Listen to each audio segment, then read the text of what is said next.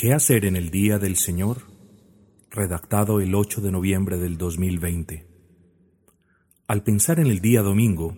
la mayoría de las personas piensan en un día para pasar tiempo en familia, para descansar de sus jornadas de trabajo, para salir a comer e incluso para dormir un poco más de lo que entre semana podrían normalmente hacerlo. Y es que bajo todo punto de vista, estas actividades que en sí mismas son absolutamente naturales, benéficas y lícitas,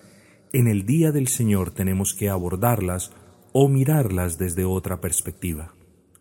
El inconveniente surge cuando las personas se preguntan por qué razón cosas como estas que son naturales y benéficas entran en conflicto con un día específico, es decir, ¿por qué no puedo hacer estas cosas el día domingo?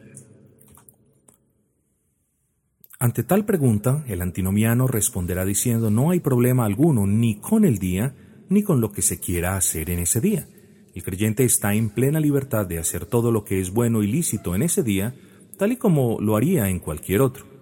Este tipo de personas, apoyándose en la creencia de que el Evangelio y la ley de Dios son dos cosas mutuamente excluyentes en la vida del creyente del nuevo pacto, y por ende de que el tercer uso de la ley, que es el uso didáctico, no existe o no es relevante para el creyente, ellos arguyen que siendo libres en Cristo, están exentos de la ley moral de Dios, cuya esencia es el decálogo, cuya esencia son los diez mandamientos, y ellos arguyen entonces, nosotros estamos exentos de la ley moral de Dios, como norma suprema de vida y conducta, por tanto nosotros estamos libres de hacer lo que nosotros queramos el día domingo.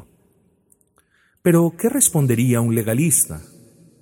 Un legalista se irá al otro lado del extremo pendular y dirá, en este día no se puede hacer nada excepto ir a la iglesia, orar y adorar públicamente al Señor.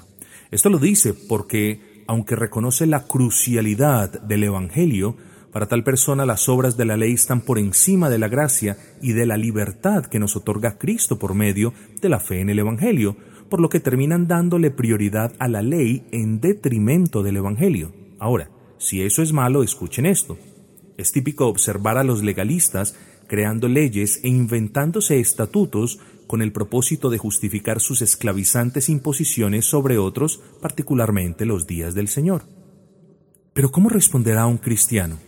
El cristiano, quien se supone quiere hacer la voluntad de su Señor y no la suya, y quien no descarta la relevancia de la ley moral ni tampoco la eleva por encima del glorioso Evangelio, se entrega a la tarea no de establecer una lista de cosas que puede y que no puede hacer, sino de establecer para sí un criterio adherido a la Escritura, con el que pueda discernir apropiadamente y decidir piadosamente qué cosas hacer y qué cosas no hacer conforme a la enseñanza del Nuevo Testamento. Así que la tarea del cristiano no es hacer listas de cosas prohibidas y permitidas, sino darse a la tarea, entregarse a la tarea de formarse un criterio claro, con la ayuda del Señor, con la iluminación del Espíritu Santo, ¿para qué? Para que pueda juzgar todas las cosas en su debido contexto y ámbito. Por ejemplo, a mí me gusta salir a cenar con mi esposa en un restaurante cuando las circunstancias lo permitan y no me negaría a dormir un poco más si responsablemente puedo hacerlo, y menos a pasar tiempo con mi familia cada vez que se pueda.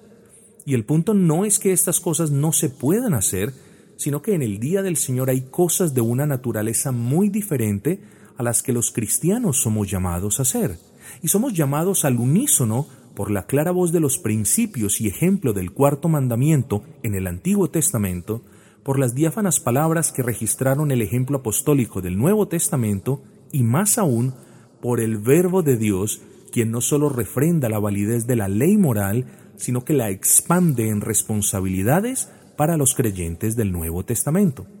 Así que, en el día del Señor los creyentes somos llamados a priorizar los asuntos trascendentales por encima de los normales y los espirituales por encima de los carnales. ¿A qué asuntos hacemos entonces referencia?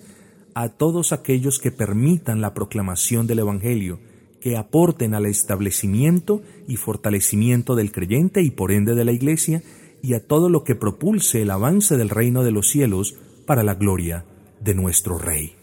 Estas cosas, las cosas espirituales, tienen prioridad, y a esas cosas nos debemos entregar los hijos de Dios todos los días de nuestras vidas, pero en especial en el día del Señor, cada semana, cada domingo, y lo debemos hacer con todo nuestro corazón, porque por medio de la obediencia nosotros le manifestamos a nuestro Dios cuánto lo amamos. Sí, hermanos, somos libres de la ley como medio de justificación, pero la ley gobierna nuestro actuar como medio de santificación. Quiera el Señor bendecir a todos sus hijos.